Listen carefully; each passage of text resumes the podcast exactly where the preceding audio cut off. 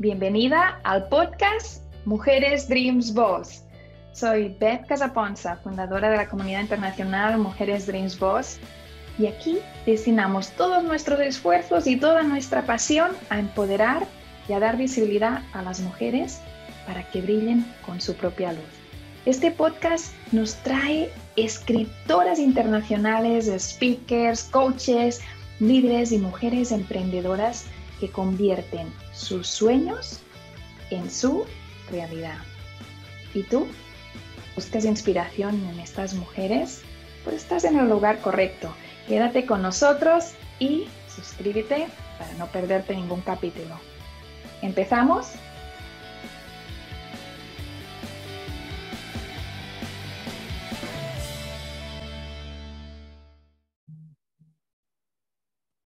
Bienvenidas al podcast Mujeres Dreams Boss. Yo soy Beth Casaponza y os hablo desde Indianápolis. Y nos vamos a conocer una mujer Dreams Boss, una escritora, una mujer soñadora y sobre todo una mujer que tiene un corazón muy grande y muy bonito y que desde que está en las ferias de Mujeres Dreams Boss, pues nos la hemos pasado muy bien. Así que muy bienvenida, Rosilma, al podcast de Mujeres Dreams Boss. ¿Cómo estás? Hola, Bess, encantada de estar aquí en este podcast y feliz de pertenecer al grupo Mujeres Dreambox. Ha sido un encuentro que me ha llenado de mucha satisfacción, que hemos eh, gozado todas juntas eh, y espero conocerla. No pude estar en Miami, pero la próxima vez, porque saben que soy una viajera, soy una viajera constante, entonces pues el próximo me apuntan. Ya puedes ir anotando, Rosilma, porque en el mes de junio nos vamos a encontrar todas las mujeres Dreams Boss en Chicago. Así que aquí vienen cosas muy bienas, muy grandes y muy bonitas para disfrutar para todas las mujeres Dreams Boss. Rosilma, me gustaría que te presentaras, porque aquellas mujeres que han estado en las ferias seguramente te conocen, pero hay muchas otras de la comunidad que aún no saben quién es Rosilma Cuéntanos un poquito desde dónde nos estás hablando y un poquito sobre ti. Ok, yo soy Rosilma Morales Rainbow, eh, soy dominicana, de profesión soy médico, aunque lo ejercí muy poco tiempo porque me dediqué cuando me fui a Puerto Príncipe, Haití, a, más bien al negocio que teníamos junto con mi marido. Eh, o sea, que, que, me siento que soy más, más vendedora que médico, porque siempre he estado en ese mundo. Pero eh, tengo tres hijos, soy, como te digo, médico y estuve felizmente casada por casi 30 años con un señor maravilloso que en el día de ayer cumplió tres años de muerte y fue la causa de yo entrar en este mundo de la escritura. Nunca en mi vida yo pensé eh, escribir un libro, pero como decía José Martí, todo hombre para sentirse realizado debería de sembrar un árbol, tener un hijo y escribir un libro. Bueno, ya me siento realizada, lo, he hecho, lo he logrado las tres cosas. Y con mi libro, no sé si ya puedo presentarlo, mis cuentos sobre la vida y la muerte, pues logré esta última etapa de ser escritora. Cuéntanos sobre esto porque nos interesa muchísimo, Rosilma. Cuéntanos cómo comenzó el libro, cómo sientes tú esa necesidad de decir, esto lo tengo que compartir, esto va a ayudar a otras personas cuando, cuando abran el libro, cuando lo lean, cuando lo sientan. ¿Cómo nace?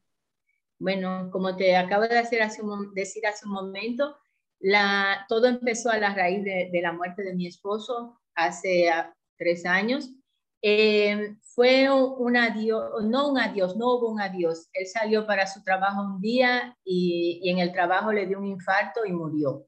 Entonces, eh, nosotros no tuvimos muchas cosas que decir, no, pudimos, no tuvimos la oportunidad, porque cuando una persona muere por una enfermedad, se va despidiendo o hay cosas, en mi caso no fue así. Entonces, yo tuve la necesidad de, de escribir, empezar a escribir sobre qué pasó, cómo pasó, por qué no me llamó en ese último momento. Solamente ya al final, cuando estaba entrando a la emergencia, fue que me llamó y me dijo, Rosy, yo me siento mal, creo que es mi corazón. Pero en ese momento era una, una persona, un ser de muy lindo corazón, me dice, pero no venga porque hay mucho tránsito. óyeme esto, él se preocupaba porque yo no fuera a coger el tránsito de la calle para ir a verlo al hospital. Obviamente yo hice todo lo contrario, salí corriendo para el hospital, pero ya era tarde. Cuando llegué, ya yo vi cuando él expiró. Fue creo que ha sido, aunque estudié la medicina y estuve ligada con, con muerte, con enfermedades y cosas así, pero nunca eh, alguien tan cercano hacia mí se me murió en ese, o sea, fue algún impacto, un shock muy grande y yo eso mismo, quedé en shock. Y como te digo, entonces tuve la necesidad de empezar a escribir, a escribir qué, qué pasó, cómo pasó, qué, cómo nos sentimos mis hijos y yo, eh, las preguntas, ¿por qué? ¿Por qué a él? Habiendo tantas personas, ¿por qué le tocó a él? Entonces, pues, este libro empezó así, escribiendo una carta. De esa carta, entonces, llegó el momento de la pandemia, no, eh, hubo los encierros, muchos encierros, entonces tenía que, que salir hacer algo, entonces empecé a escribir. Y así nacieron mis cuentos sobre la vida y la muerte. El primer cuento son, es el más largo porque yo pensaba no hacer un libro, como te digo, era la historia de nosotros. El primer libro, el primer cuento tiene mucho, mucha de nuestras vidas, de lo que pasamos. En mi casa, por ejemplo, mi esposo fue jugador de tenis, campeón de tenis en Haití cuando tenía 18 años y el tenis era un punto muy importante.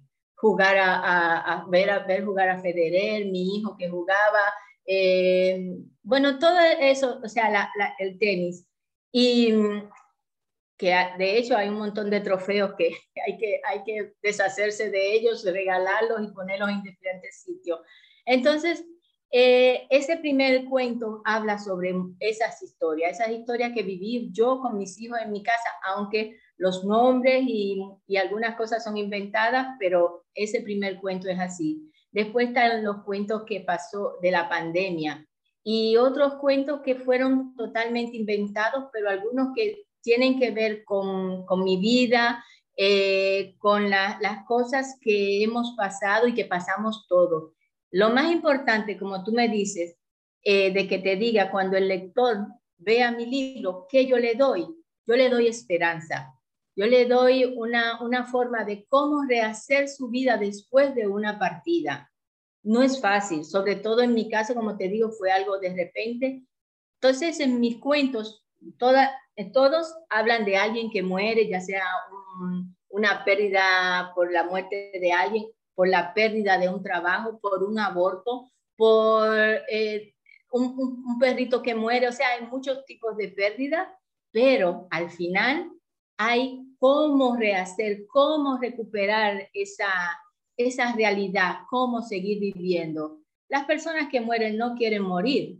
Ellos no, no tienen muchas cosas que, que quieren seguir haciendo, pero desgraciadamente esa es la vida. Entonces, cómo nosotros los que quedamos detrás tenemos que hacer para luchar, para recuperarnos, para seguir viviendo. Y eso es lo que da mi libro, la, la, la, fuerza para seguir adelante. Es lo que el lector encuentra, encontrará. Rosilma, ¿cómo has evolucionado durante estos tres años que, que han pasado? ¿Cuál ha sido el proceso? Bueno, eh, primero yo dejé eh, Haití. Ahora mismo estoy viviendo en mi casa en la República Dominicana, porque allá, aunque sigue uno de mis hijos viviendo y tenemos el negocio, la casa y hay otras cosas, pero yo me sentía muy sola. Entonces vine a, a, República Dominicana, estoy aquí con mis padres, tengo la suerte de que están los dos vivos, tan viejitos, pero aquí están mirándome los dos. Entonces, eh, Osirma ha tenido que evolucionar mucho. Yo, con, en estos 30 años, yo decía, lo de Miguel es mío y lo mío es mío. o sea, que esta, ese señor era tan, tan bueno que él era que se ocupaba de la casa, él hasta de pagar el servicio, de llevar el carro al mecánico, de muchas cosas él lo hacía. Yo no tenía que hacer nada de eso. Ahora mismo ya, en estos tres años, eso es lo que yo he aprendido. a cómo ser un adulto, porque yo, como te digo, me, sentí una niña, él se ocupaba de todo. Yo Sí, sí, sí, sí, eh, él se ocupaba de todo. Miguel se dañó el carro, yo no tenía más nada, ahora se me dañó el carro, Rosilma ve arregla el carro, tengo que pagar la luz, tengo que, que hacer los depósitos en el banco, o sea, he pasado muchas cosas, he aprendido, he crecido como persona. También he hecho, hice un curso de tanatología. La tanatología es una especialidad que se encarga de, de eh, es una especialidad que se encarga de, ayudar a las personas a salir de, su, de, de sus duelos, de sus, de sus problemas eh, de duelo. Entonces, este curso me ha, eh, creo que me ha ayudado a recuperarme yo y voy a, por este camino a tratar de ayudar a ayudar otras personas. Entonces, esas son de las cosas que Rosilma ha hecho en estos tres años. No son pocas porque son serias. Sí, también he seguido con mis manualidades. Yo hago follas, yo pinto, yo he hecho muchas cosas en estos tres años. Cuéntanos un poquito, vamos a volver al libro, porque aquellas personas que nos están escuchando y van a Amazon y van a buscarlo, cuéntanos un poquito más sobre el feedback que has tenido de este libro. ¿Qué te han dicho las personas que, que lo han leído? Mira, mucha gente me ha, ha, hecho muchos comentarios en el libro. Yo he tenido la satisfacción de ayudar a muchas personas. La, hay hay personas que han tenido que, me están llamando. lo siento. Eh, entonces, han personas que me han llamado, que me han escrito, que, que mismo por mis redes sociales, que han dicho cómo han encontrado paz, cómo han encontrado un consuelo al leer las páginas en este libro, porque eh, la, la finalidad en sí es rehacer la vida, cómo seguir viviendo sin la ausencia de ese ser querido. cuando una persona muere, yo lo sentía así, yo me sentía, y todavía uno nunca pasa, nunca acaba de, se olvida de ese ser. Fueron 30 años o más de 30 años que vivimos juntos. Entonces, ¿cómo? ¿Cómo seguir viviendo? Y es lo que yo quiero, que las personas, y, y lo, lo he recibido, hay muchas personas que me han escrito diciendo cómo mi libro las ha ayudado a recuperarse. Cuando tú estás en un duelo, las emociones van como en una montaña rusa. Uno sube, hoy estoy, me, siento alegre, me siento bien, creo que ya me recuperé y al día siguiente uno ve algo que pasó, algo que, que te recuerda a ese ser amado o esa cosa que perdiste y ahí vuelve, cae, cae en la depresión y al día siguiente es una lucha es una lucha constante, pero no un olvido. No, uno no olvida todos esos momentos felices, o es, porque no todo fue felicidad.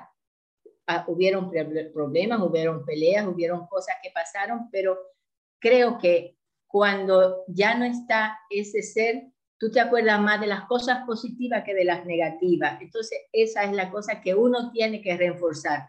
Todas esas cosas, todos esos valores que viviste, todos esos años que, que que, sonreíste, que, bueno, es la, la cosa, alegrarse de lo que pasó y ver la vida con, con optimismo hacia el futuro.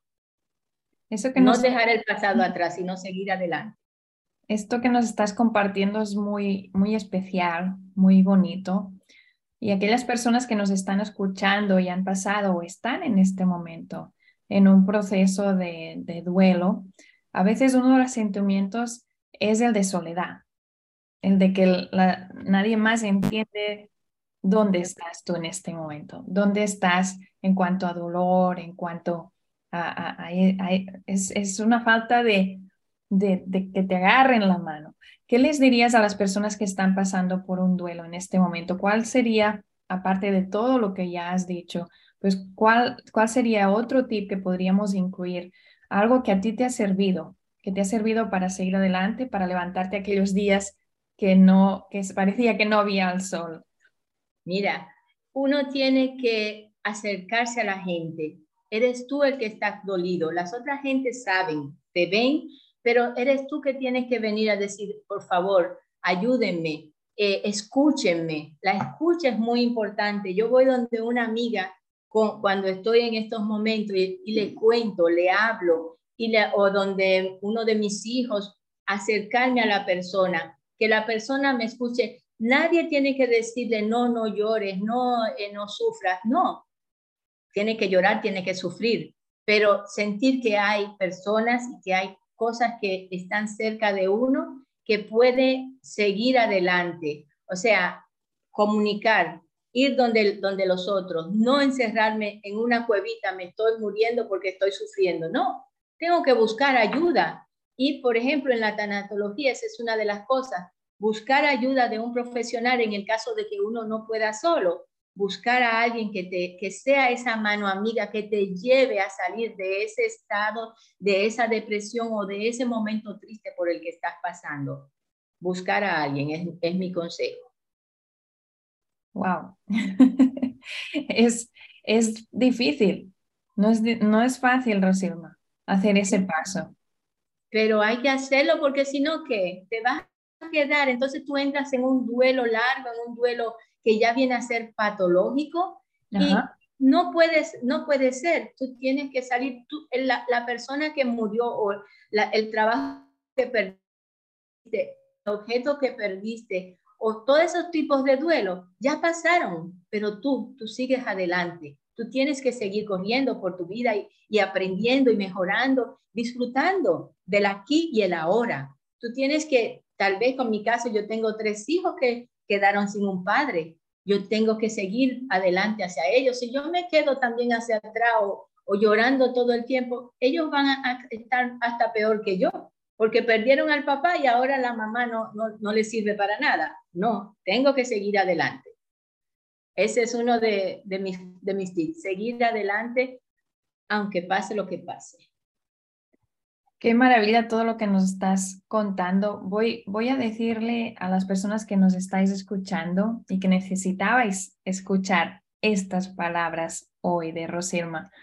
Ves a Amazon, ves a Amazon y busca el libro porque esto ha sido una conversación entre amigas, algo muy rápido, algo que se va a ir, pero el libro va a quedar en tus manos, el libro va a estar en tu corazón y todas estas palabras de Rosilma allí están amplificadas porque es mucho más de 10, 15 minutos. Lo que podemos tener allí es, es una lectura diaria, es un acercamiento al proceso que, que Rosilma ha hecho y está haciendo, porque no es algo que, ¡pum!, ya, ya terminé, a por otra cosa. No, nos va a acompañar y por lo tanto te va a acompañar a ti también. Así que el libro es una herramienta excelente en este caso.